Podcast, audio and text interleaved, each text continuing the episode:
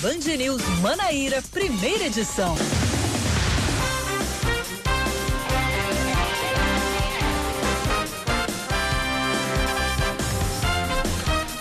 9 horas 27 minutos em João Pessoa, 9 horas 27 minutos na Paraíba. Bom dia, bom dia, bom dia. Hoje é, é terça-feira, é dia 2, 2 de junho de 2020. Está no ar mais um Band News Manaíra, primeira edição comigo, Cacá Barbosa. E com Leandro Oliveira. Bom dia, Leandro. Bom dia, Cacá. Excelente dia para você aí que tá na programação da Band News FM desde logo cedo. É isso daí. Estamos já na terça-feira, 2 de junho, trazendo muita informação para você até às 11 da manhã. Isso. Então fica com a gente aí, já começa a mandar mensagem pro Cacá.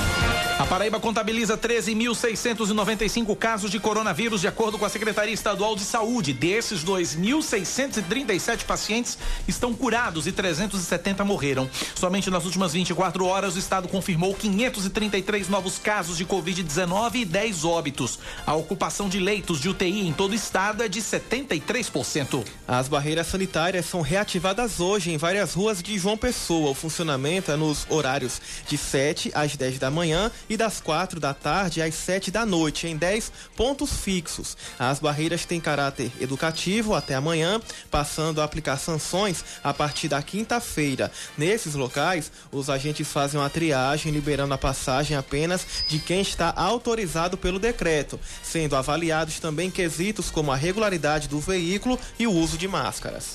Seguindo com mais destaques para você, após protestos feitos por profissionais de saúde e notas de repúdio publicadas por conselhos regionais que representam trabalhadores da área, o prefeito de João Pessoa, Luciano Cartacho, anunciou ontem via internet que vai ampliar a gratificação temporária para quem atua no combate à Covid-19 para outras categorias profissionais. De acordo com o gestor, o acordo foi firmado no início da noite de ontem, após reunião com representantes das categorias.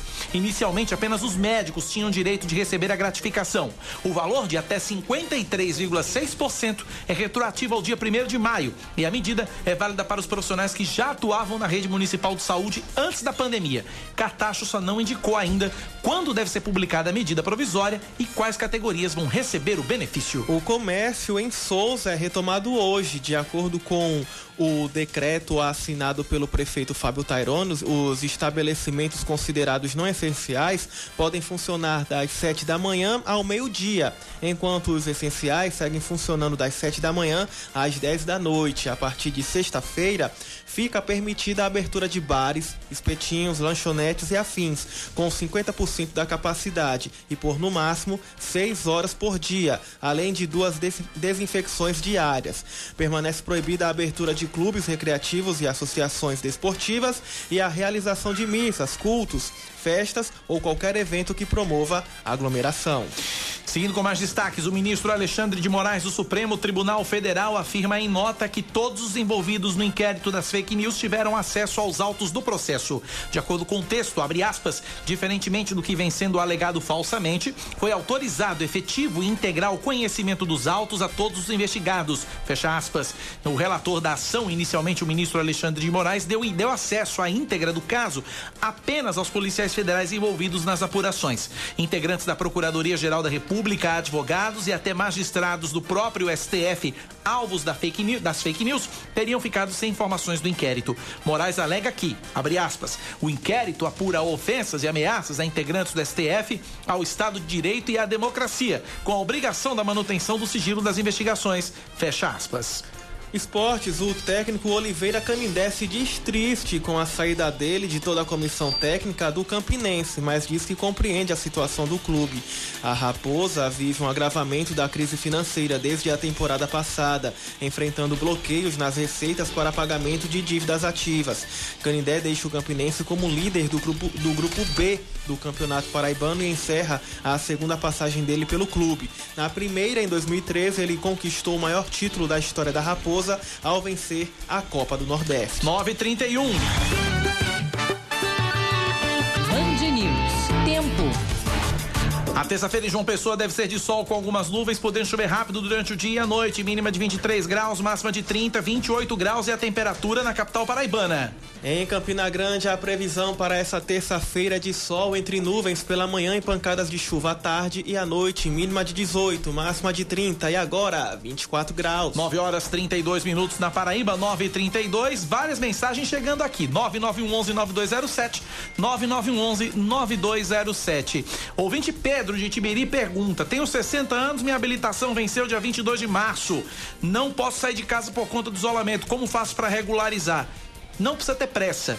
Existe uma resolução do CONTRAN que esclarece que habilitações vencidas a partir de 19 de fevereiro podem circular até a regularização dos serviços, tá? Mas o, um outro ouvinte aqui, que ele lembra, e bem lembrado, o Aluzeir de Mangabeira, ele lembra que o Detran está atendendo a sede de Mangabeira só.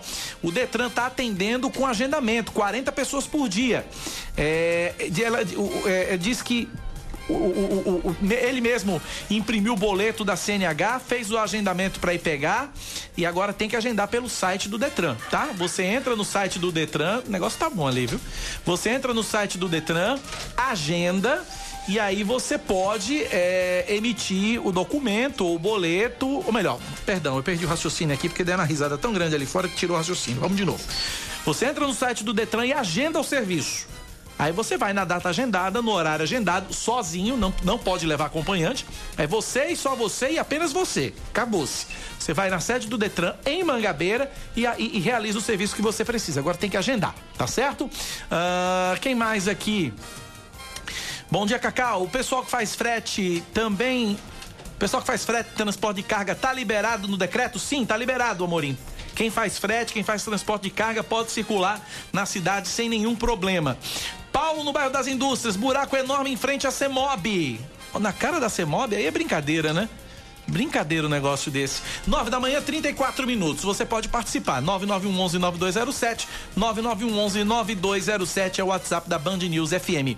934 na Paraíba. Deixa eu trazer a reportagem logo de Leandro Oliveira para a gente começar o nosso jornal.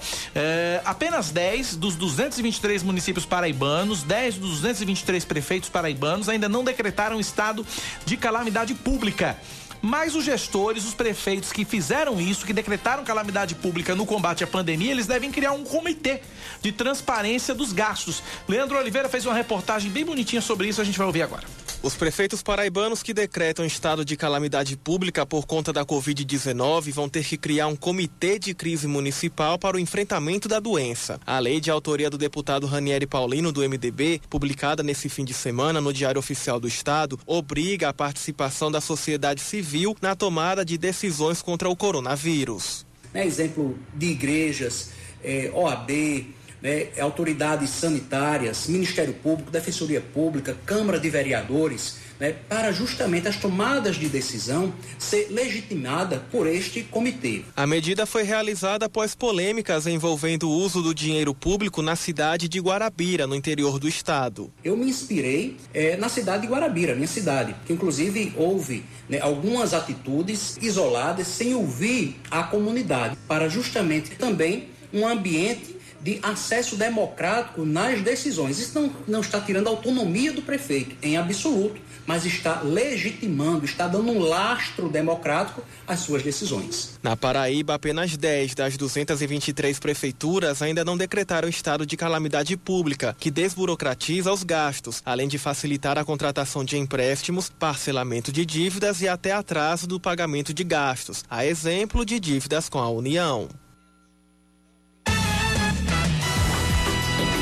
9 horas mais 36 minutos agora na Paraíba, são 9 e 36 A gente chama agora, aciona agora a repórter da TV Band Manaíra, Joana Brito, que está com informações a respeito de um anúncio feito ontem pelo prefeito Luciano Cartacho de gratificação para os profissionais de saúde que trabalham na linha de frente contra a Covid-19. Havia sido, havia sido feito um anúncio na última sexta-feira de uma gratificação que só beneficiaria os médicos e os outros profissionais na área de saúde ficaram na bronca, fizeram protesto na sede da Secretaria de Saúde, mas parece que ontem o prefeito Luciano Cartacho resolveu esse problema. Não é isso, Joana? Bom dia para você. Oi, Cacá. Bom dia a você, bom dia a todos os ouvintes da Band News FM Manaíra. Exatamente. É, o prefeito de João Pessoa, Luciano Cartacho, concedeu é, indenização né, é, de até 53,6% para os profissionais da saúde que estão atuando na linha de frente no combate aí do coronavírus. Esse anúncio, né, foi feito ontem, nessa segunda-feira, por meio das redes sociais. Inicialmente, como você falou, é, a indenização tinha sido liberada somente para a classe de médicos, mas depois que os demais profissionais se sentiram né, prejudicados, realizaram um protesto em frente à Secretaria Municipal de Saúde. A gente, inclusive, até acompanhou esse protesto, pedindo aí é, igual direito, porque eles estão arriscando a vida. Muitos, alguns deles, inclusive, perderam a vida no combate do, ao coronavírus e eles reivindicaram esse direito.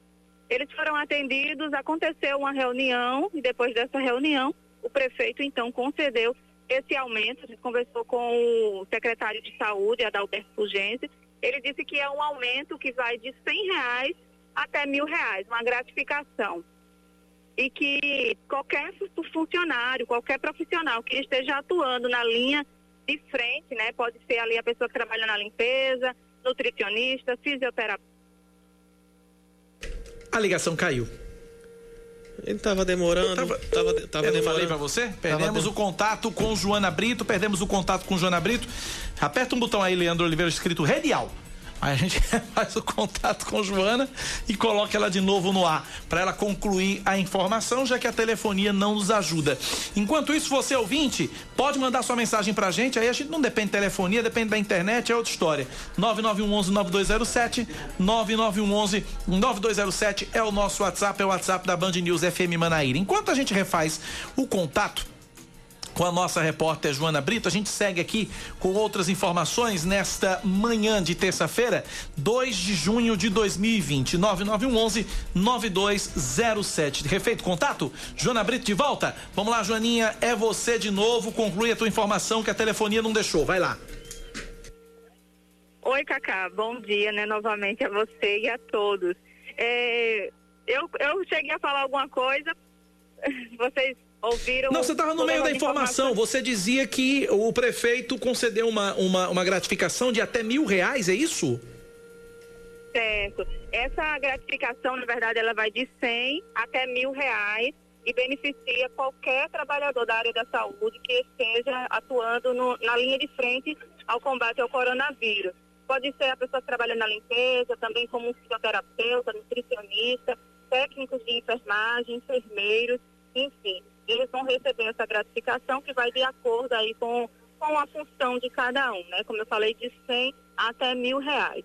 Inicialmente somente a classe médica iria receber, mas depois do protesto eles acabaram sendo atendidos e de, com direito, né? Eles vão receber aí também essa gratificação, né? Esse aumento aí que com certeza vai fazer um, uma diferença boa para essa classe. Está ajudando tanto no combate da Covid-19. Isso retroativo a 1 de maio, né, Joana? Isso, isso. É retroativo ao primeiro de maio. Isso mesmo, Cacá. Muito bem. Obrigado então pelas informações, Joana. Obrigado, bom trabalho para você. 9 horas mais 40 minutos na Paraíba, 9 e 40 Então tá aí, vitória da classe dos trabalhadores, vitória dos trabalhadores da área da saúde uh, da, de, da Prefeitura de João Pessoa. Vitória dos trabalhadores da saúde de João Pessoa. Afinal de contas, eles protestaram, foram às ruas, fizeram um protesto na última sexta-feira na porta da Secretaria de Saúde com razão, nós reclamamos aqui, nós abraçamos aqui também a causa dos profissionais de saúde, porque se der, se der a gratificação para os médicos, por que não dá também para os outros eh, profissionais, enfermeiros, maqueiros, farmacêuticos, enfim, vários outros, é uma gama gigantesca de, de, de classes e de trabalhadores que também fazem parte dessa luta de frente ao coronavírus e a gente precisa aí realmente valorizar esse pessoal. Parabéns ao prefeito Luciano Cartacho pela a, a, apesar, apesar da pressão, pela sensibilidade em ter atendido a categoria neste momento. 9 horas mais 41 minutos na Paraíba, 9h41. A gente está na linha agora e conversa por telefone uh, com o conselheiro do Tribunal de Contas do Estado da Paraíba, Fernando Catão. Ele é coordenador do Comitê Especial de Acompanhamento da Gestão do TCU TSE do Estado, criado para fiscalizar ações do governo no combate à pandemia causado pelo coronavírus, a pandemia causada pelo coronavírus. Conselheiro Fernando Catão, bom dia, obrigado por ter, por ter atendido o nosso convite. Seja bem-vindo à Rádio Band News. Pois não, bom dia e estou aqui à disposição para suas indagações, suas perguntas nesse momento eh, de enfrentamento de uma crise tão séria. Eu disse agora há pouco, eu dizia que o senhor é coordenador do Comitê Especial de Acompanhamento da Gestão, né, e que fiscaliza é, as ações do governo do estado no combate a essa pandemia. Como é que tem sido o trabalho desse comitê, conselheiro? Exatamente. Então, eu gostaria só de esclarecer que, eu, é, na realidade, eu sou o relator das contas de 2020 do governo do Estado. Ou seja, é, bimestralmente nós temos um relator que é sorteado para cada um dos jurisdicionados. E, na qualidade de relator das contas de 2020, é, resolvemos abrir um processo especial para seguimento, é, para acompanhar para e passo as despesas que estão sendo realizadas com o fim de combater os efeitos da pandemia. E por que isso se justifica? É, há uma legislação especial sobre essa questão, são recursos envolvidos de grande monta e que precisam de um acompanhamento rápido, até para orientar o, o, os, os, gestores de como fazer, proceder. Então, resolvendo, no, no final de contas, no, no caso do Estado, um processo especial que está sob minha presidência. E os demais jurisdicionados, ou seja, os municípios, então cada relator de cada município cuidará dos seus casos é, de forma particular.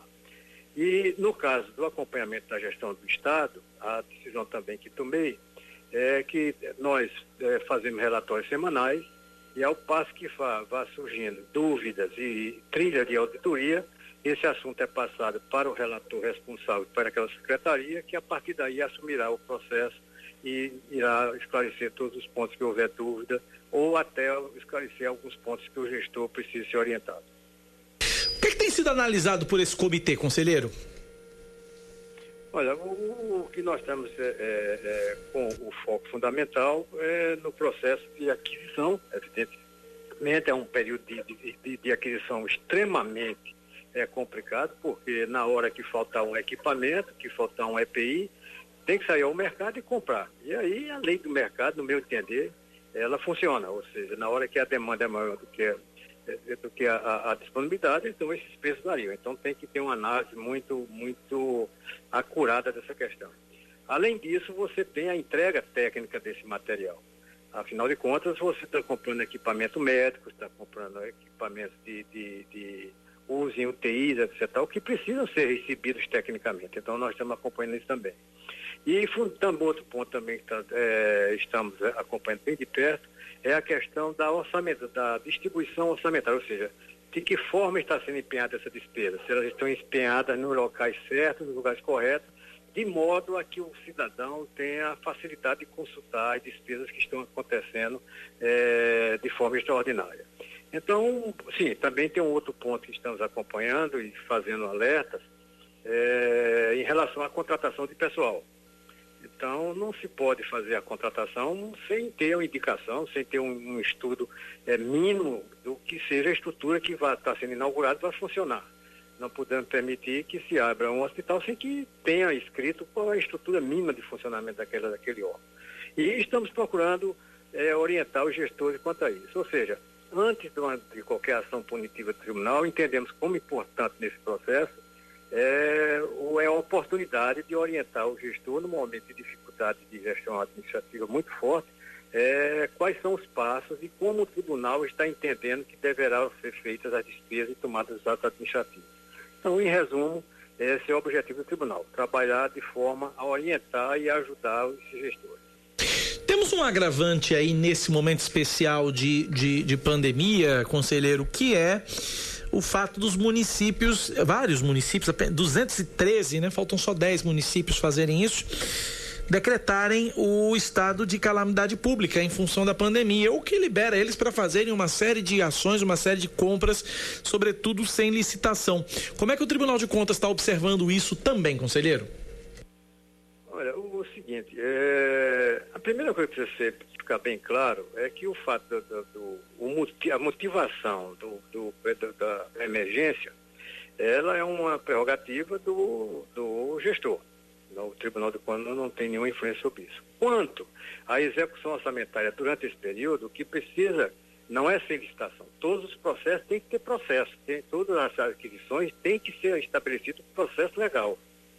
Agora, pode ser inegibilidade, pode ser licitação, pode ser uma série de, de, de, de, de alternativas. Agora, o processo legal tem que existir e a transparência na aquisição tem que existir. O que é que você, numa época dessa. E outra coisa que é muito importante: as ações que são é, geridas de forma especial são aquelas que sirvam para o combate da, da, da, dos efeitos da pandemia. Ora, se eu estou construindo uma. Se eu tenho que fazer uma, uma operação de recuperação de galeria, uma recuperação de pavimento que estragou na época de chuva, isso não tem nada a ver com dispensa de licitação. Isso aí é o processo normal. Agora, aquelas ações com vista ao combate da, da, do que causou o período de emergência, aí sim, aí tem um regime especial e o Tribunal de Contas tem cartilhas e tem orientações sobre isso. É, qualquer gestor pode visitar o portal do Tribunal de Contas, onde nós damos toda a orientação de como isso deve ser feito. Ou seja, de forma bastante é bom repetir isso, o fato de você ter um, é, uma situação de emergência no município não libera os atos administrativos da gestão na contratação de serviços que são corriqueiros e atinentes ao trabalho diário da prefeitura. Apenas aquelas ações que são especiais, essas aí não, essas aí tem um regime de contratação especial. Nós estamos conversando por telefone com o conselheiro do Tribunal de Contas do Estado, Fernando Catão. Leandro Oliveira tem uma pergunta. É, o governo da Paraíba tem até o fim deste mês para dar mais detalhes dos gastos durante a pandemia do coronavírus. No último dia 5 de maio, o governo enviou os relatórios ao TCE, mas de acordo com o comitê técnico, alguns argumentos não foram suficientes. Então, como é que o senhor classifica a transparência fiscal e pública do governo durante a pandemia? Olha, o, nós estamos fazendo, já produzimos nesse período, nós produzimos já sete relatórios, não, sete não, oito relatórios, tudo quanto da conclusão do oitavo relatório, eh, e todos esses relatórios foram eh, informados ao senhor governador do estado e aos secretários. E com entendimento bem claro do tribunal, e é preciso que fique, fique bastante esclarecido, que nós temos plena consciência da, do momento de dificuldade da gestão do, da Polícia de Saúde do Estado então, o que nós estamos tentando fazer é ajudar no sentido de tomar medidas preventivas e evitar problemas que venham ocorrer lá na frente.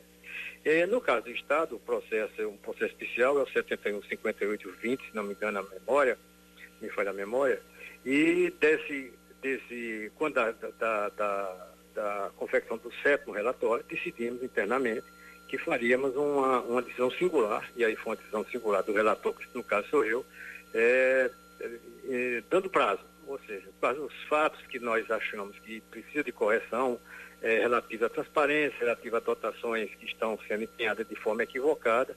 Então, nós demos prazos, é, alertamos os secretários envolvidos e o próprio governador que teria prazo para resolver essas questões. Então, a partir daí, é, foi aberto o, contraditório e a ampla defesa, ou seja, o tribunal não pode agir, e é preciso que isso fique bem claro, e todos os processos do tribunal têm que ser abertos à defesa, ao contraditório, se, as explicações que nós estamos esperando, devem até ser já chegado, e a partir daí será analisada pela auditoria, visto pelo Ministério Público, e aí se tomará a decisão.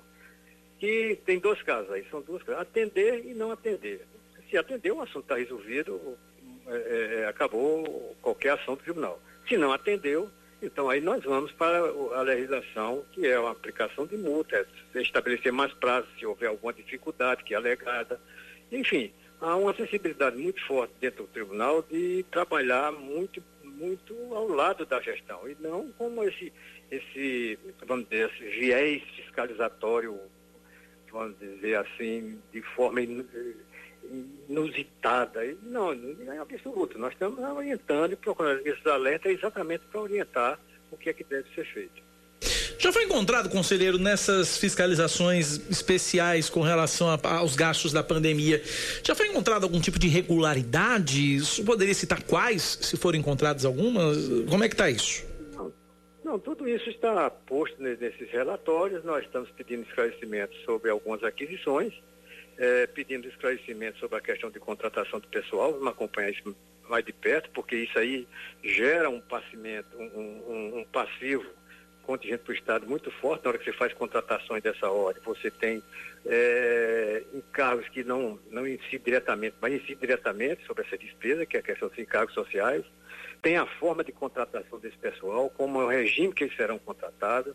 É, recentemente o Estado é, aprovou uma legislação é, da, eu acho que é a fundação, se não me engano, a fundação de, de, de saúde, ou seja, tem um regime especial na contratação de, de pessoas para a área de saúde e tudo isso nós vamos analisar e vamos ver.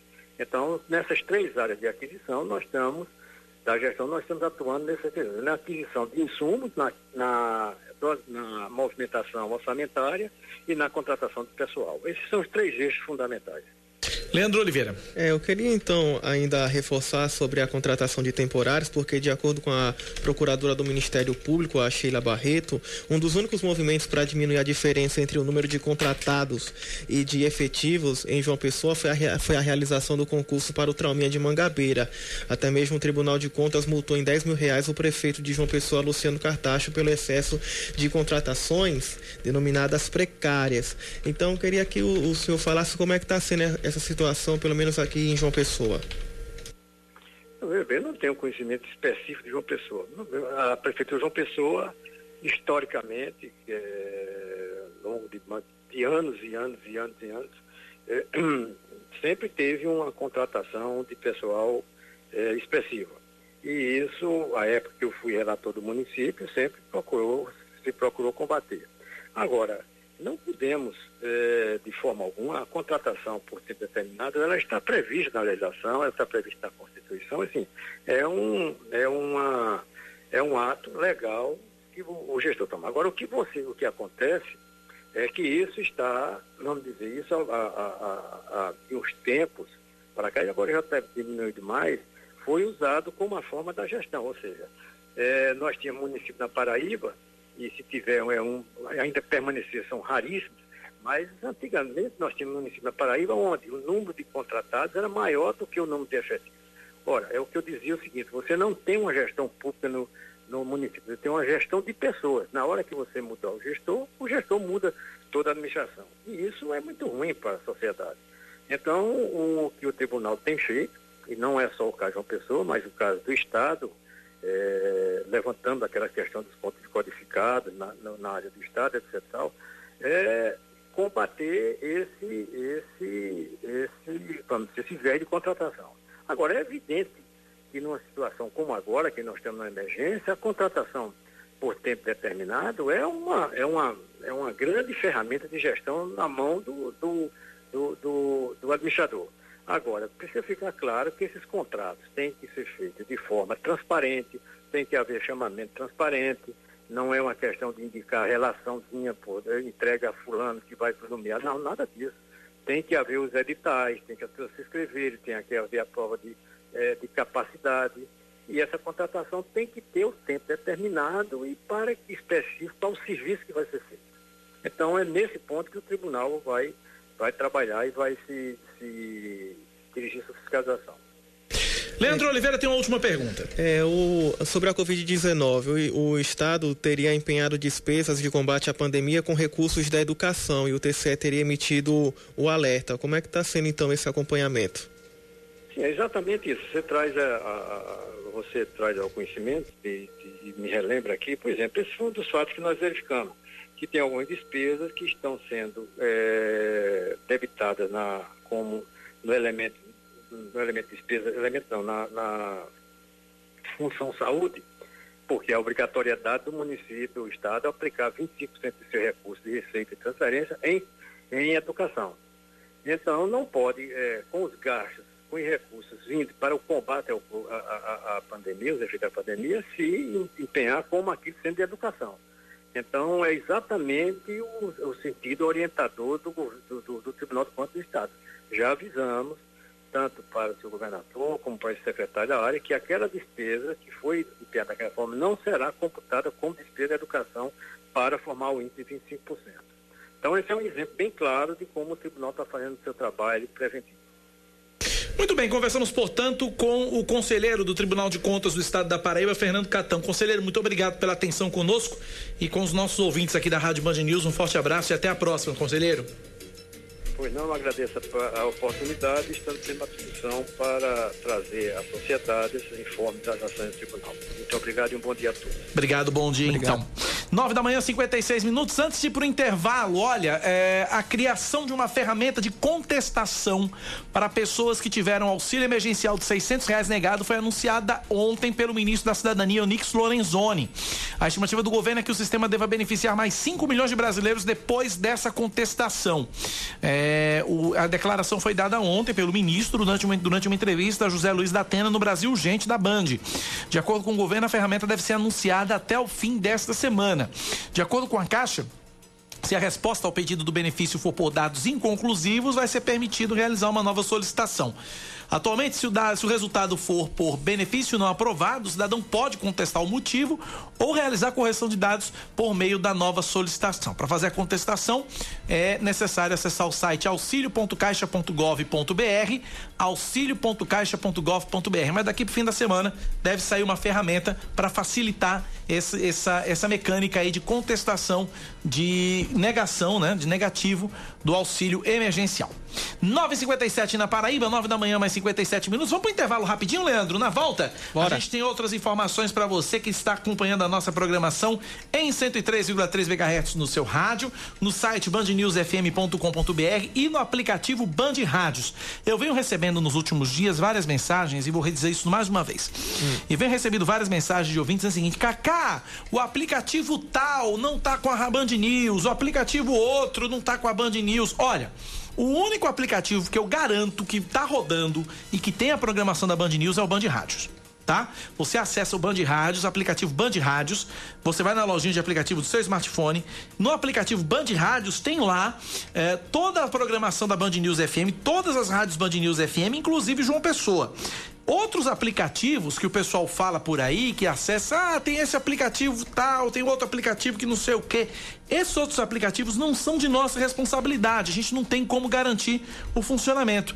Mas o Band Rádios, eu digo para você, tá funcionando, é só você acessar. Olha aí, ó, escuta aqui, ó. que eu garanto que tá rodando e que tem a programação da Band News é o Band Esse é o Band Rádios, esse tá rodando tranquilo e calmo tá? Então baixa na lojinha de aplicativos o aplicativo Band Rádios, você ouve a nossa programação tranquilamente em qualquer lugar de João Pessoa, da Paraíba, do Brasil do mundo. Baixa Mas, que é de graça, baixa não paga que é de graça. Nada. Agora é o Band Rádios, esse eu garanto. Os outros eu não tenho como dizer que não são da nossa responsabilidade, não são de responsabilidade da equipe técnica, são aplicativos de terceiros, tá bom?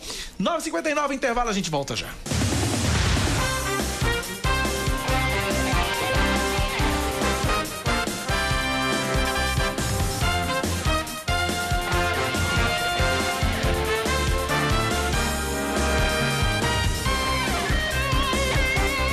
10 horas, um minuto, estamos de volta trazendo mais informação para você.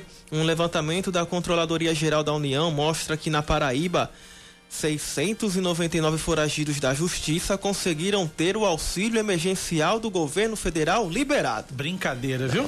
É isso mesmo, meu Deus. É, acredite. São pessoas que respondem por crimes como tráfico de drogas, roubos e que deveriam estar presas por terem mandados de prisão em aberto. O estado é o terceiro no ranking do Nordeste em liberação de benefícios para foragidos, ficando atrás somente do Ceará com mil 169 benefícios e da Bahia com 1.096. Em todo o país, aproximadamente 27 mil foragidos da Justiça tiveram os benefícios liberados indevidamente. 27 mil. Dos 22 mais procurados, 11 receberam auxílio emergencial. É, bem é impressionante. Agora, assim, com a mesma agilidade que conseguiram conceder o auxílio. Eu queria, mesmo essa, eu queria essa mesma agilidade que conseguiram conceder o auxílio emergencial para essa turma. Eu queria a mesma agilidade para pegar essa galera. Porque porque eles informam tudo, dão, dão os dados e aí não, não, não consegue localizar, mas consegue conceder o auxílio. É brincadeira um negócio desse, meu Deus do céu. Ô Brasil de irmantelado velho da gota, viu? Olha, a circulação de trens está suspensa na região metropolitana de João Pessoa até o próximo dia 14. A medida para conter a contaminação pelo coronavírus atende a uma determinação do Tribunal Regional Federal da Quinta Região. Em nota, a CBTU informou que está buscando, através de meios jurídicos e extrajudiciais, a autorização do retorno do serviço o mais breve possível. Antes da suspensão, os trens estavam funcionando com capacidade reduzida e atendendo apenas trabalhadores de serviços essenciais O governador da Paraíba, João Azevedo, chama de marginais as pessoas que, de acordo com ele, ficam espalhando fake news durante a pandemia. A declaração foi durante a divulgação do tema do concurso de redação Nota Mil, que reúne os alunos, os alunos da rede estadual de ensino. Sem citar nomes, João disse que há pessoas que, abre aspas, tentam não reconhecer ou diminuir o esforço de uma equipe que trabalha até 14 horas por dia, fecha aspas. O tema da redação do concurso para os alunos da rede estadual de ensino é fato ou fake, as consequências da desinformação na sociedade brasileira. Vamos com mais um destaque para você aqui na Band News FM. Os escritórios de advocacia podem continuar funcionando durante a vigência das medidas de isolamento social por causa da pandemia do coronavírus. O entendimento da Procuradoria-Geral do Estado, que atendeu a uma consulta da direção estadual da Ordem dos Advogados do Brasil. O serviço deve ser preferencialmente por via remota e o atendimento presencial com hora marcada. Um grupo de hackers diz pertencer ao Anonymous Brasil, divulga dados pessoais do presidente Jair Bolsonaro, dos filhos Flávio, Carlos e Eduardo Bolsonaro, além de ministros e um deputado. Após quase dois anos de inatividade, o grupo de hackers usou uma conta no Twitter para vazar as informações pessoais dos integrantes do governo e parentes do presidente. O vazamento expôs dados da ministra Damares Alves e do ministro Abraham Weintraub. A ação atingiu ainda o empresário Luciano Hang, proprietário da rede de, de lojas Avan, e o deputado estadual por São Paulo, Douglas Garcia, do PSL. No Twitter, Garcia pediu que o perfil dos hackers fosse denunciado pelos usuários e a conta foi suspensa pela rede. Os dados que incluem CPFs e números de celulares é, já estavam em diversos links e cópias já tinham sido espalhadas pela internet. Eita, nós.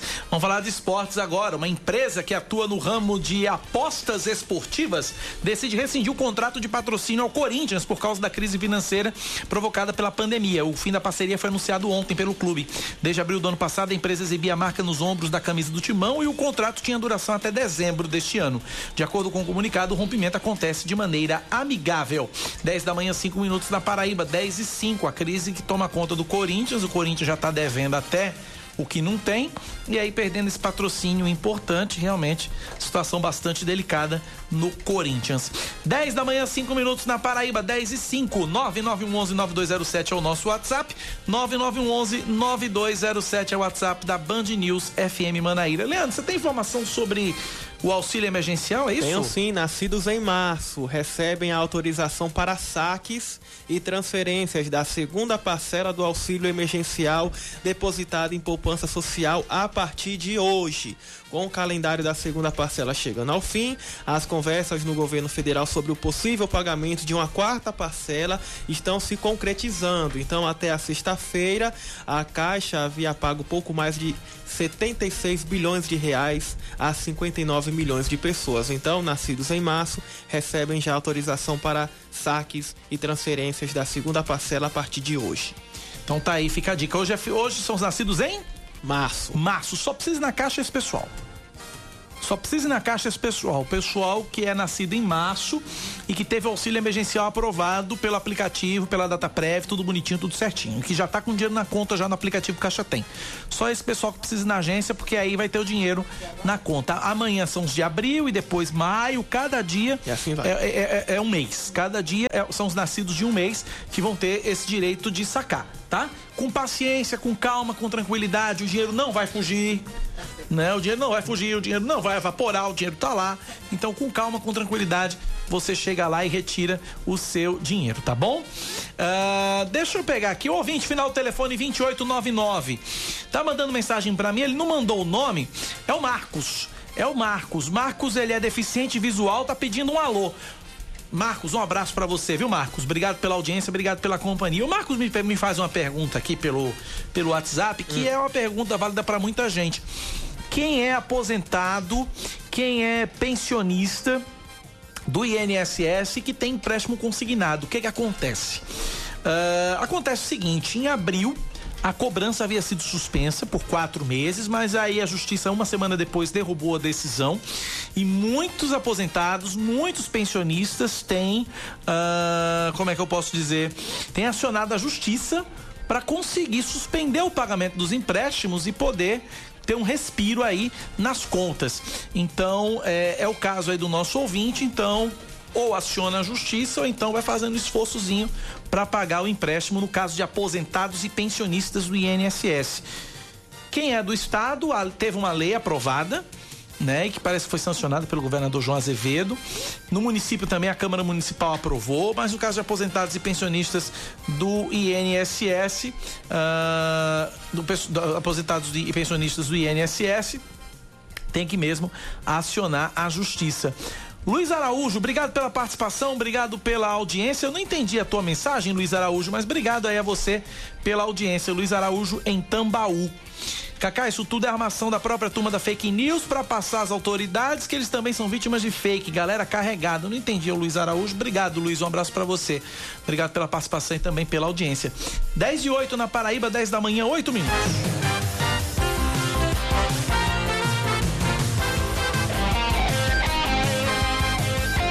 Ponteiro 10 e 9 agora. Desde que a pandemia começou, a Polícia Civil da Paraíba tem recebido muitas denúncias de tentativas de golpes por clonagem do WhatsApp. Leandro Oliveira, que ainda não teve o celular dele clonado, porque ele usa autenticação em duas etapas, tem as informações.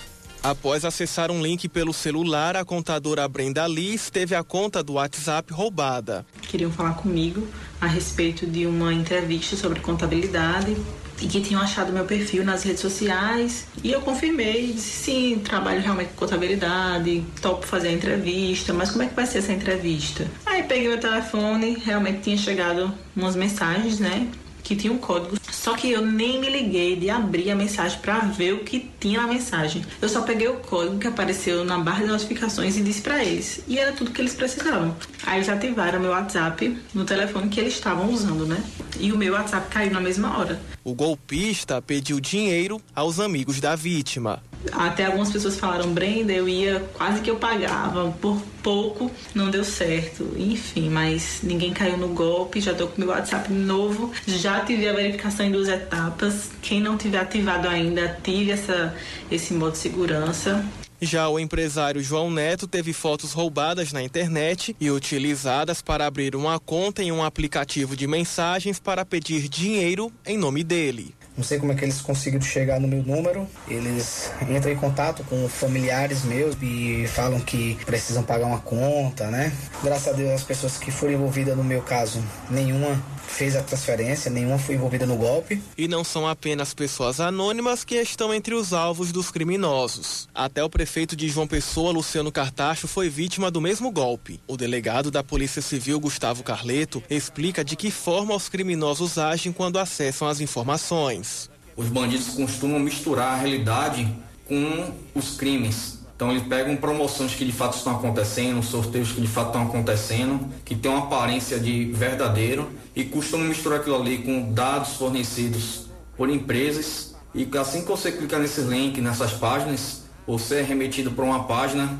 vai pescar informações pessoais suas, de número de cartão de crédito, dados pessoais, CPF, e até acesso à sua a contas bancárias. Após descobrir ser vítima, é preciso prestar queixa na polícia. E para evitar o contágio do coronavírus durante o registro da ocorrência, uma das ferramentas é o site www.delegaciaonline.pb.gov.br. Repetindo, www.delegaciaonline.pb.gov.br. O endereço eletrônico disponibiliza o BO emergencial, que substitui os registros realizados nas delegacias físicas.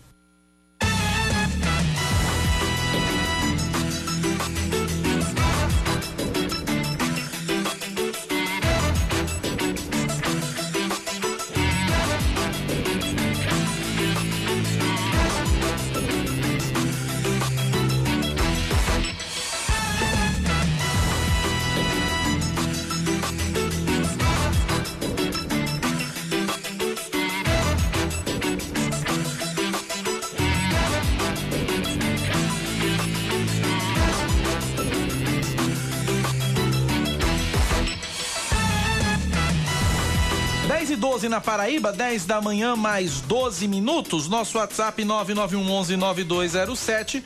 9911-9207 é o WhatsApp da Band News FM 103,3 MHz no seu rádio, bandnewsfm.com.br, aplicativo Band Rádios. 10 e 13, a gente está na linha agora com Uh, deixa eu pegar aqui a informação bem direitinho. O secretário adjunto de administração penitenciária do estado da Paraíba, João Paulo Barros. A gente vai falar sobre a situação dos detentos da Paraíba, do sistema penitenciário, do sistema prisional da Paraíba, nessa, nessa pandemia de coronavírus. Secretário adjunto, bom dia, bem-vindo à Rádio Band News FM. Obrigado por atender o nosso convite, secretário. Bom dia, Cacá. Bom dia, Leandro. Bom dia a todos os ouvintes da Rádio Band News. É uma satisfação sempre participar com vocês. Secretário, como é que está hoje o quadro de o, quadro da, da, da, do coronavírus, o quadro da pandemia nas unidades prisionais do estado? Tivemos a primeira morte nesse fim de semana no presídio de Patos e eu queria que o senhor trouxesse um panorama com relação aos à, população prisional da, da Paraíba. Pois bem, Cacá, é, realmente, infelizmente, nós registramos um óbito, o primeiro óbito no sistema penitenciário da Paraíba no último domingo. Tratava-se de um apenado da cidade de Patos, e chegou aqui em João Pessoa transferido no dia 5 de maio, agora 2020. No dia seguinte foi internado no Hospital Metropolitano, no dia 6. E infelizmente no dia 31 deu a óbito é, vítima do Covid-19. É, vale salientar que o preso Matheus, apesar de jovem, 21 anos, ele apresentava algumas comorbidades, como cardiopatia e insuficiência renal. E isso dificultou a sua recuperação. É, hoje na Paraíba nós registramos 41 presos que testaram positivos para o Covid-19 dos quais 28 já foram e já estão recuperados, recuper, é, retornaram para suas unidades prisionais. É, só temos um apenado que se encontra internado no Hospital Pedro I, esse apenado é da cadeia pública de Cuité. É, mas vale ressaltar que é extremamente positivo, é, que desses 41 apenados, eles se concentram apenas em seis unidades prisionais das 72 que nós temos ativas no estado da Paraíba. Então, esses são os números atuais com relação à questão à população carcerária. É, e existe também um plano de contingência, como já foi falado em outras oportunidades com você, que eu posso aqui citar algumas coisas das nossas ações no sentido de minimizar a proliferação do Covid-19. Antes dessas ações, secretário, eu só queria que eh, eh, nós falamos da, da população penitenciária, né, dos presos, os detentos. E eu queria também falar sobre os trabalhadores, os, as pessoas que estão trabalhando na linha de frente da, do sistema prisional, os agentes penitenciários. Também temos profissionais também com Covid, não é isso, secretário? Positivo. Até o dia de hoje, 102 policiais penais testaram positivo para o Covid-19 em todo o estado da Paraíba, mas também temos uma boa notícia com relação a esse número, que dos 102, 82 já retornaram ao trabalho, já tiveram sua recuperação plena, estão de volta às atividades. Então são policiais penais que testaram positivos, 102, e 82 já estão curados, trabalhando novamente Vale salientar que foi constituída uma comissão multidisciplinar, formada por profissionais de saúde, que faz um acompanhamento 24 horas desses policiais que testam positivo para a Covid-19, prestando assistência médica, assistência psicológica, quando necessário é realizado consultas através de teleconsulta. Então, nós estamos preocupados, acompanhando e desempenhando ações para que os nossos policiais, aqueles que porventura se contaminem com o Covid-19, possam receber o tratamento e retornar mais rápido às suas atividades. Agora sim, secretário, as ações que vêm sendo feitas nas unidades prisionais do Estado, tanto para os detentos, para proteger os detentos da doença, como para proteger os, os agentes penitenciários. Pois bem, Cacá, desde o dia 20 de março de 2020, quando nós fizemos a suspensão total de visitas em todas as unidades prisionais do Estado, e essa foi uma das medidas é, mais difíceis de executar, porque a visita tem um papel fundamental nas unidades prisionais, porém necessária para resguardar a vida. é, principalmente daquelas pessoas que estão encarceradas, dos policiais penais, como também dos familiares. Né? Então, desde o dia 20 que nós temos a suspensão total de visitação, no intuito, no intuito de minimizar a proliferação do Covid-19. É, em paralelo, tomamos algumas outras atitudes também, como a implementação da visita virtual.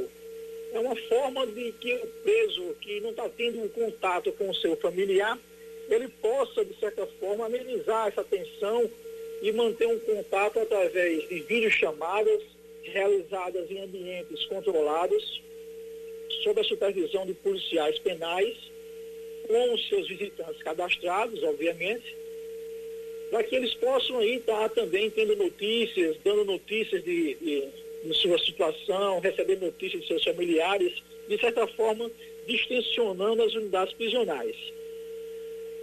Na penitenciária média aqui em, em Mangabeira, os apenados foram colocados em regime de prisão domiciliar. Não só aqui em João Pessoa, mas em várias comarcas da Paraíba. Mais especificamente em João Pessoa, eu falo porque aquela estrutura da penitenciária média ela foi convertida em alas é, preparadas para receber apenados que tenham sintomas de Covid-19 em qualquer, em qualquer cadeia do estado da Paraíba. Aquele apenado que testar positivo para o Covid-19, ele vai vir para essa ala aqui em João Pessoa, onde nós temos uma equipe de policiais penais treinados para tratar com doenças infecto, doenças infecto-contagiosas e também uma equipe médica de plantão para estar administrando aí a questão do tratamento para essas pessoas que lá estão. E fizemos também a conversão temporária em parceria com a Secretaria de Segurança Pública, a carceragem da Secretaria de Segurança Pública, da Central de Polícia, em um ambiente onde nós realizamos a quarentena daquelas pessoas que são presas em flagrantes e aí passam ali um período de 14 dias sendo observados, sendo monitorados, para em seguida poder adentrar a alguma unidade prisional do Estado. Essa é mais uma atitude no sentido de a gente tentar identificar alguma pessoa que tenha sintoma e a gente possa não adentrá-la não adentrá-la a uma unidade prisional e encaminhá-la para um tratamento direcionado dentro do sistema prisional. É, temos também, Cacá, a questão de fabricação de materiais de limpeza e de máscaras cirúrgicas para a proteção tanto dos policiais penais como também de toda a população carcerária, que agora estão recebendo máscaras para serem utilizadas dentro do cárcere, 24 horas eles estão sendo orientados a se manterem de máscara. Né? Então, é, essa produção hoje no estado da Paraíba, nós já, já produzimos mais de 150 mil máscaras distribuídas aí, tanto dentro da nossa secretaria quanto secretarias é, afins do, do governo do estado. Nós fizemos também, Cacá, uma implementação em cerca de 30% na alimentação que é servida para os presos. Porque a partir do momento que as visitas foram canceladas, suspensas, né, é, as visitas, por vezes, elas levavam algum tipo de alimentação, um lanche, um biscoito e tal. Então, no, no intuito de suplementar essa deficiência temporária pela ausência da visita, nós fizemos a suplementação em 30% da alimentação que é servida para os apenados. Certo. Agora, agora, secretário, com relação, rapidamente, eu tenho um minuto só de tempo, eu queria que o senhor pudesse responder rapidinho. É, com, como é, o que, que tem sido feito com relação aos detentos do semiaberto? Os detentos do semiaberto, como eu te falei, eles estão em regime de prisão domiciliar. Essa foi uma medida tomada pela Vara das Execuções Penais aqui da capital, no intuito justamente de evitar esse trânsito dos apenados de irem para a rua e voltarem para as unidades, e aí serem vetores do Covid-19. Eles estão sendo monitorados? Se eles saírem do domicílio, eles têm algum tipo de penalidade? Como é que está sendo controlado isso? Todos eles assinaram um termo de responsabilidade com as condições impostas pelo Poder Judiciário, onde eles têm que se recolher em casa a partir das 20 horas e só saem no dia seguinte, a partir das 5 da manhã, todos tiveram que apresentar um comprovante de endereço e eles recebem visitas periódicas das instituições de segurança para estar acompanhando o cumprimento das medidas judiciais. Muito bem. Conversamos, portanto, com o secretário executivo da Secretaria de Administração Penitenciária, João Paulo Barro. Secretário, muito obrigado pela atenção. Um forte abraço. Até a próxima. Eu que agradeço, estou sempre às ordens. Forte abraço. Muito obrigado, secretário. Tá aí, portanto, 10 da manhã, 23 minutos. Intervalo, a gente volta já. Você está ouvindo Band News Manaíra, primeira edição. 10 e 25 o Ministério Público recomenda que as polícias civil e militar e as guardas municipais não prendam pessoas saudáveis que, descumprir, que descumpram o chamado isolamento social rígido. A orientação é para que o poder de polícia seja usado apenas nos casos em que seja configurado um ato ilícito previsto em lei. A infração é quando pessoas que tenham sintomas ou mesmo já estejam diagnosticadas com o coronavírus permaneçam circulando. O documento assinado pelo promotor Túlio César Fernandes Neves foi expedido no último domingo. Devido à implantação das barreiras sanitárias na Grande João Pessoa, quem sair de casa vai precisar explicar o motivo de estar na rua. De acordo com o Procurador-Geral do Estado, Fábio Andrade, pessoas que trabalham em atividades essenciais devem apresentar uma, de, uma, uma declaração da empresa ou a carteira de trabalho. Nos casos em que a pessoa precise ir até uma farmácia ou supermercado, por exemplo, deve ser utilizada uma autodeclaração, um papel sem formalidades, com o nome completo, identidade, CPF e um relato sobre o que vai fazer na rua. Caso seja comprovado que a pessoa está mentindo, ela pode responder criminalmente até ser presa. O endurecimento das medidas de isolamento na região metropolitana vale até o dia 14 para João Pessoa, Santa Rita, Cabedelo, Conde, Bahia, Alhandra e Pitimbu. A Assembleia Legislativa da Paraíba prorroga a suspensão das atividades presenciais até o dia 15 por conta da pandemia do coronavírus. A decisão da mesa diretora da casa foi publicada ontem. De acordo com o presidente deputado Adriano Galdino, as atividades relativas às comissões permanentes e temporárias das frentes parlamentares e sessões ordinárias permanecem em pleno funcionamento, mas via internet. O índice de isolamento social ultrapassa os 50% em João Pessoa no domingo e registra alta em relação ao fim de semana passado. A média na capital chegou a 52,4%, enquanto o estado apontou 50,3% e a média nacional não passou dos 49%. O bairro com menor índice de isolamento foi o bairro das Indústrias, com 37%, seguido pelo Distrito Industrial, com 37% é, e meio e o Valentina de Figueiredo com 42,8%. Os melhores resultados foram identificados no Cabo Branco, que atingiu 64,5% e também a Ibessa, ambos com 64%. O índice de isolamento social recomendado pela Organização Mundial da Saúde é de 70%. Olha, o 67% da população do país tem mais orgulho do que vergonha de ser brasileiro, de acordo com uma pesquisa do Instituto Datafolha. O mesmo levantamento mostra que 29% sente mais vergonha do que orgulho. 3% não sabem ou deram, ou deram outras respostas. Esse índice representa uma queda em relação a dezembro de 2019, que mostrava que 76% dos brasileiros se sentiam mais orgulhosos do que envergonhados. Em 2017, a mesma pergunta foi feita pela pesquisa. Na época, 50% dos entrevistados sentiam mais orgulho do que vergonha de serem brasileiros, enquanto 47% relataram sentir mais vergonha do que orgulho. Esportes. A Prefeitura do Rio de Janeiro anunciou ontem medidas de flexibilização do isolamento social que prevêem a permissão de jogos de futebol com um terço do público a partir de julho.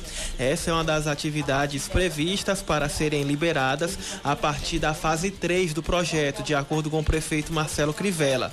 No entanto, a medida ainda está passível de uma reavaliação no que depender da evolução do número de casos de coronavírus na capital fluminense. Até o momento, o estado do Rio de Janeiro contabilizou 54 mil 54.530 casos e 5.462 mortes causadas pela Covid-19.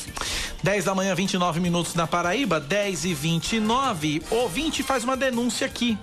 Uh, caramba, eu vou tentar resumir aqui. É, Rua Severino Bento de Moraes, na altura do antigo Colégio Moema Tinoco. O lixo que antes era jogado no grotão passou há um tempo a ser depositado no canteiro em frente à escola. Nesse terreno passa rede elétrica, não pode ter construção. É...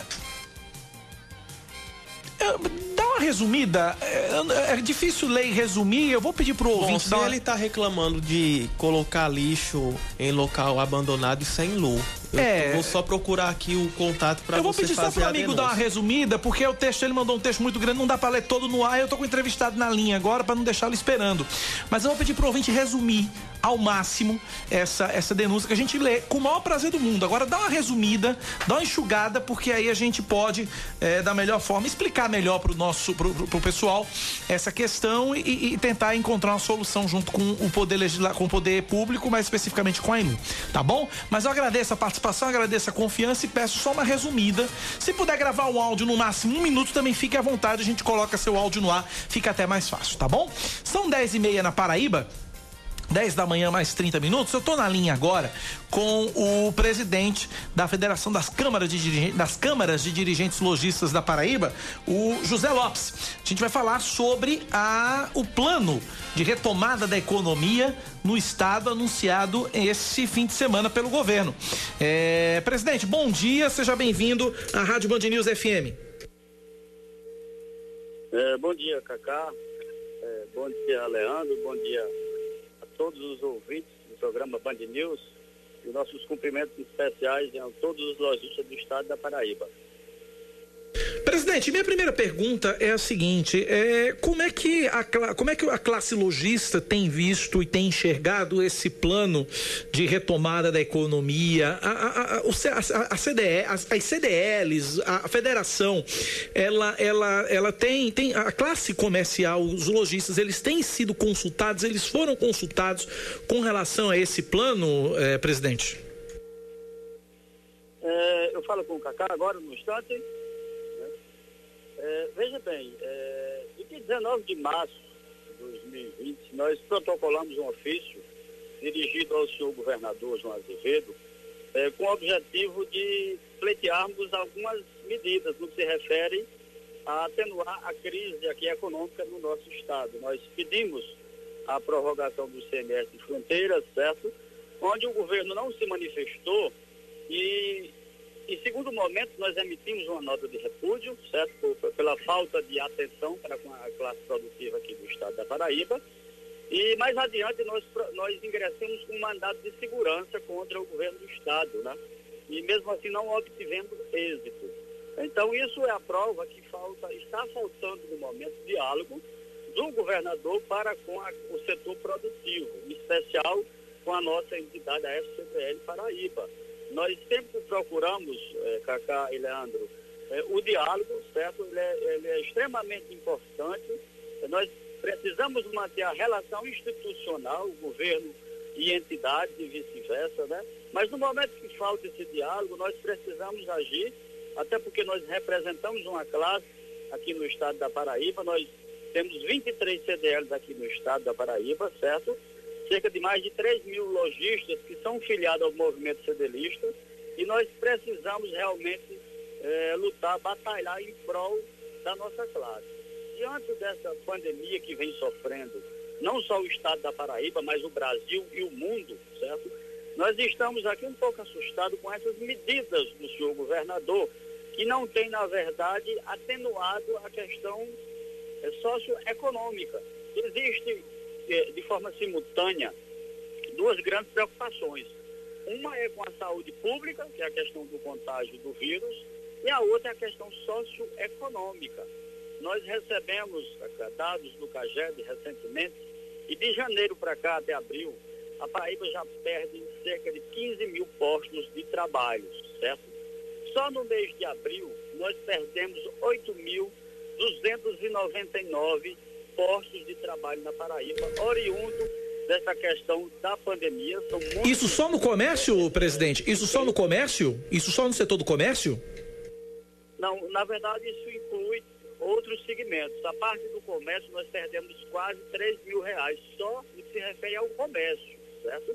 Então nós estamos preocupados, eh, existe uma preocupação, repito, com a questão do- da transmissão do vírus, aí da Covid, mas existe também a sobrevivência dos pequenos negócios, né? Nós sabemos que a microempresa é responsável hoje no Brasil por, pela grande maioria dos empregos que são gerados no nosso país. E nós não enxergamos, por parte do senhor governador João Azevedo, medidas que venham atenuar essa situação. Nós sabemos que existem medidas já anunciadas e já cumpridas através do governo federal, que é a questão do, da suspensão do contrato parcial ou total de, de, de trabalho. Isso tem segurado alguns postos de trabalho, que se não fosse isso, Cacá e Leandro, o desemprego com certeza seria bem maior, seria avassalador. Tá? Então essas medidas que o presidente da República tomou, ela vem atenuar, como também a suspensão, o adiamento da cobrança do Simples Nacional, certo? É, esse auxílio emergencial que tem ajudado muitos autônomos, mais de 50 milhões de brasileiros é, que estão recebendo esses auxílios. Se não fossem essas medidas, e aqui eu não estou levantando nenhuma bandeira política, que fique bem claro a nossa postura, o, o, a nossa postura é defender a nossa classe.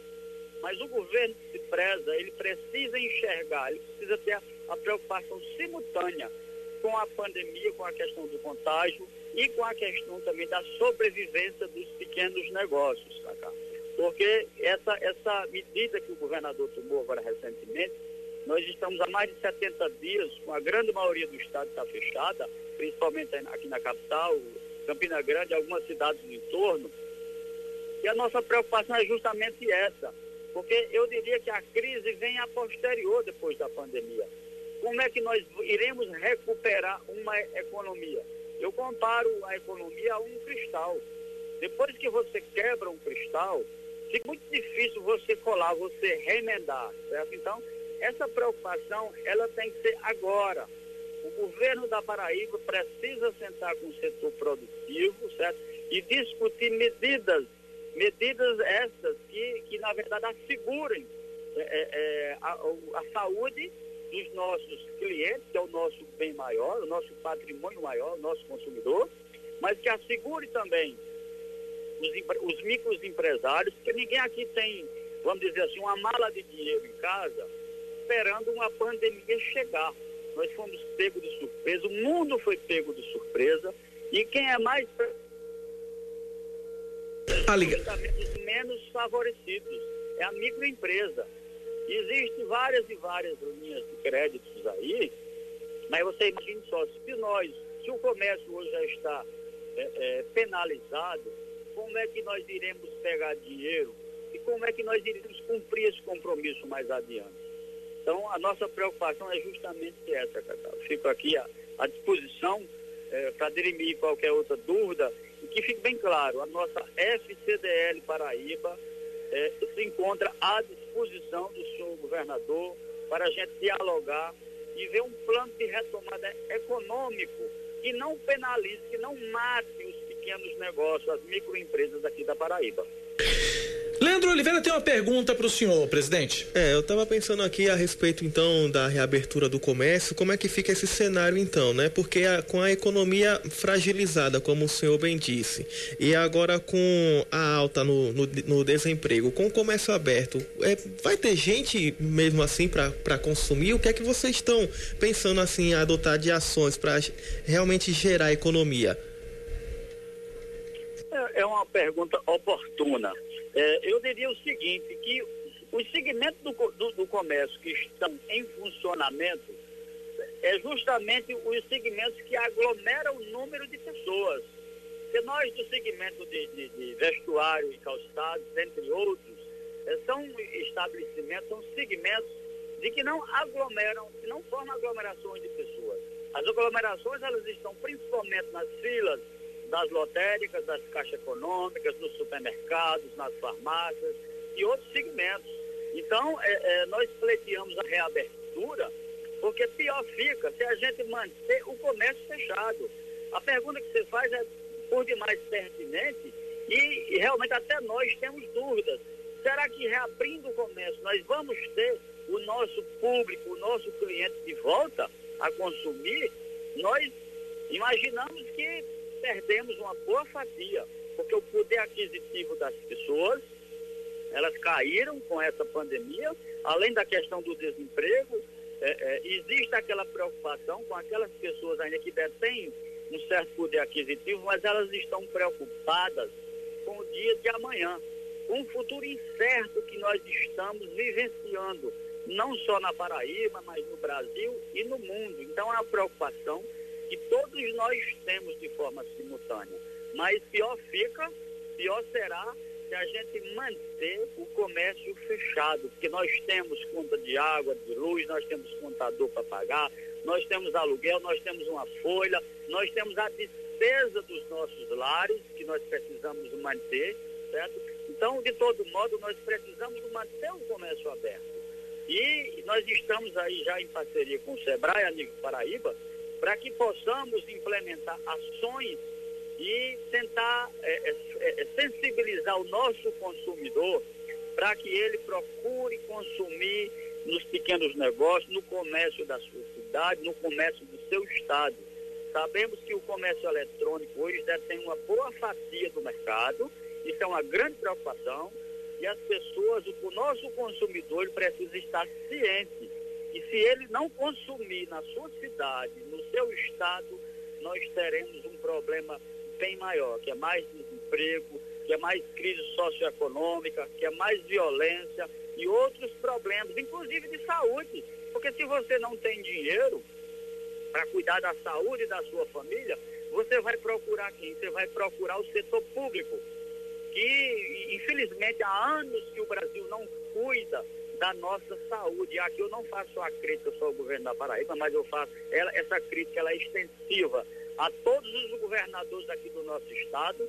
Recentemente nós tivemos uma Copa do Mundo, tivemos, sediamos Olimpíadas, e esses gestores esqueceram de investir na saúde, e nós sabemos que daqui por diante, que esta pandemia sirva de exemplo para esses gestores, os que estão e os que estarão pleiteando cargos nas próximas eleições, para que eles tenham um projeto de administração que venha contemplar principalmente as pessoas mais carentes que precisam do tripé de uma gestão que é saúde, educação e segurança. Muito bem, conversamos, portanto, com o presidente da Federação das Câmaras de Dirigentes Logistas da Paraíba, José Lopes. Presidente, muito obrigado pela atenção. Um forte abraço. Até a próxima. Eu agradeço pelo espaço, amigo. Saúde e sucesso. Que Deus continue abençoando a cada um de nós. Forte abraço. Obrigado pela participação. 10h42, intervalo. A gente volta já. Você está ouvindo Band News Manaíra, primeira edição.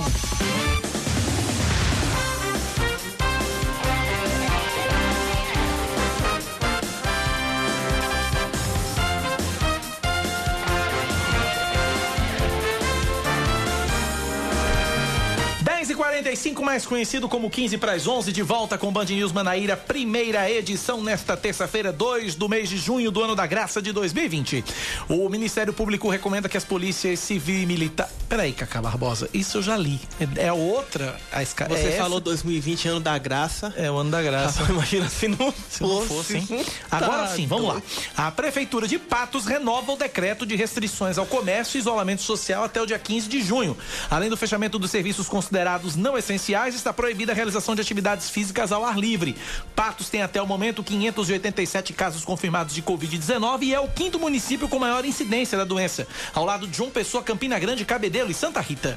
Um relatório aponta queda de aproximadamente 82% na quantidade de veículos rodando pelas ruas do centro de Campina Grande.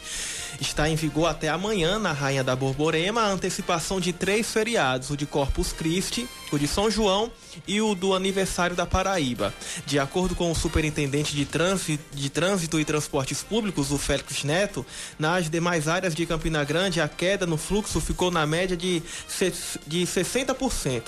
Na sexta-feira, véspera do, do feriadão, o município chegou a ter 97 mil veículos circulando no horário de pico. Foi o caos em Campina Grande na sexta-feira. Isso aí no sábado, primeiro dia, o número já baixou para 34 mil. E no domingo, apenas 20 mil veículos circularam pelas ruas de Campina Grande.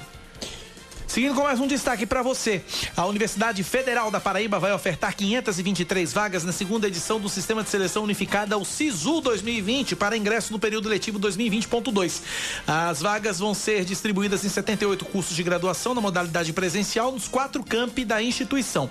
Os interessados devem se inscrever entre os dias 16 e 19 de junho por meio do site do SISU, sisu.mec.gov.br, sisu.mec.gov.br. Cinco centros comunitários de referência para testagem e identificação precoce de casos de síndrome gripal ou Covid-19 vão ser instalados na Paraíba. Eles vão funcionar em comunidades de João Pessoa, Campina Grande, Bahia, Cabedelo e Santa Rita.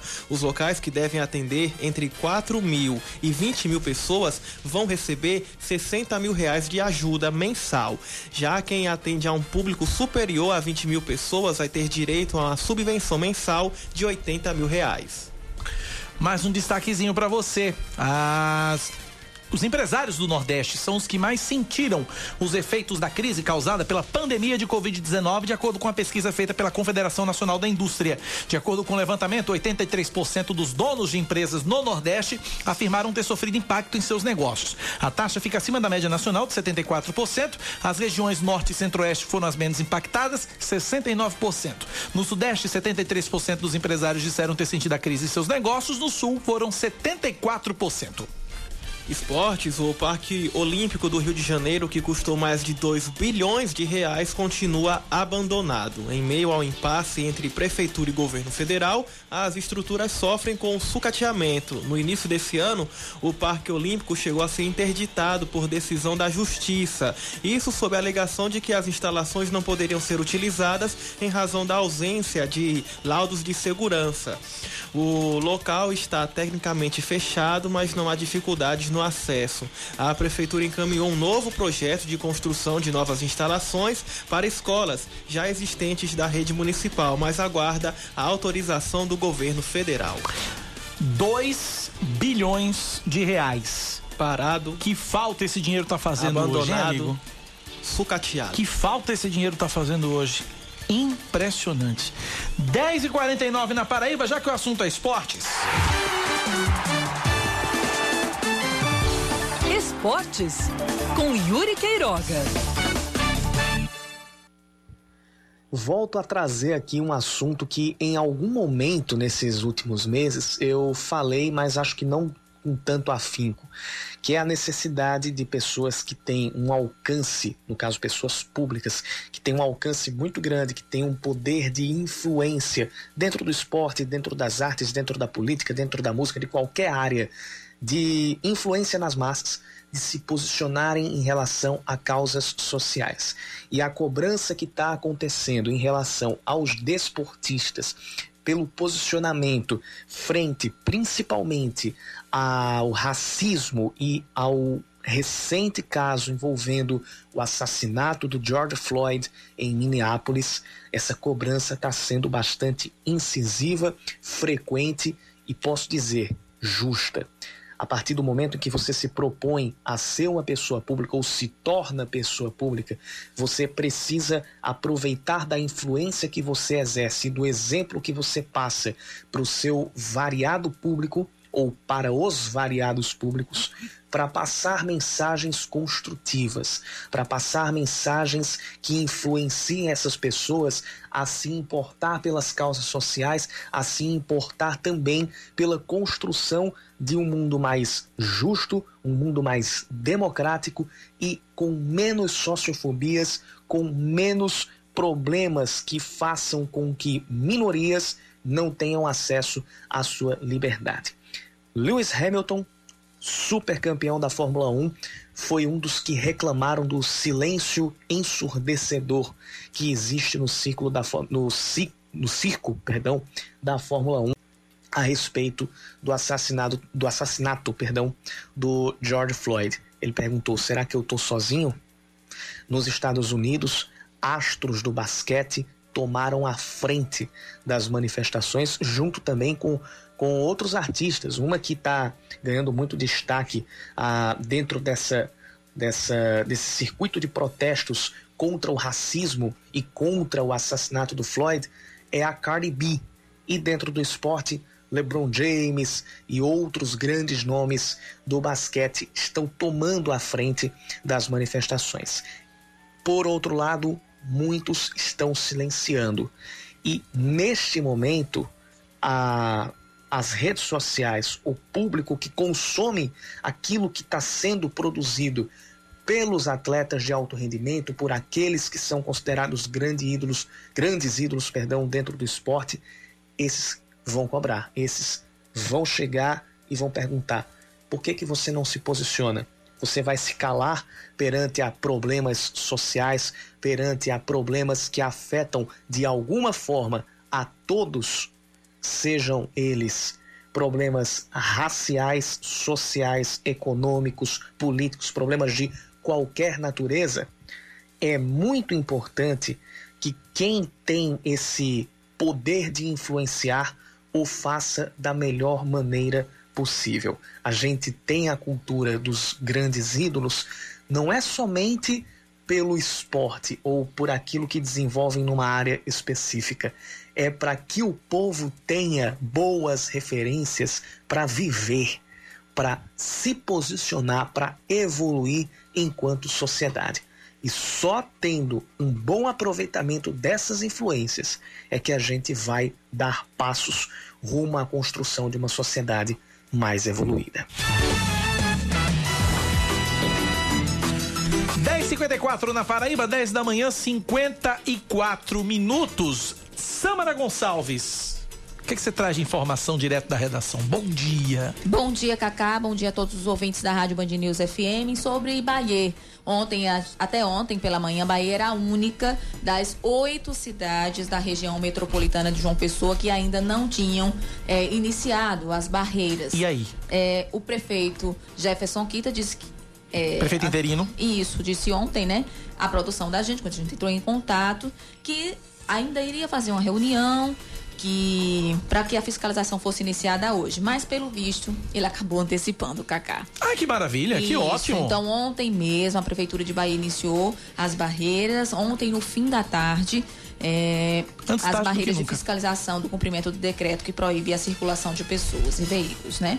A ação está sendo feita em três pontos da cidade, um deles na divisa com Santa Rita, outro na divisa com João Pessoa e um terceiro na Avenida Engenheiro de Carvalho, uma das principais tá. avenidas tá. da capital, da capital, não, de Bahia, de Bahia, de Carvalho. ali que fica próximo logo aquele viaduto, uhum. né, que dá acesso ao aeroporto também. Certo. Certo? É, além de Bahia, como a gente já disse aqui, as ações acontecem na capital, em Cabedelo, é, Santa Rita, Conde, Alhandra e também em Pitbull. A medida faz parte do novo decreto do governo do estado e vale até o dia 14 deste mês. Nesse período, quem precisar sair de casa, como a gente já vem falando aqui, vai ter que comprovar um motivo de estar na rua. Estão liberados para circular apenas na cidade pessoas que trabalham em serviços essenciais, taxistas, transportes por aplicativo de carga e ainda veículos relacionados à segurança e à saúde. Parabéns ao prefeito, então, Jefferson Quita, que ouviu a nossa, a nossa, a nossa chamada de atenção aqui, né? Ouviu chamando a atenção aqui para a urgência disso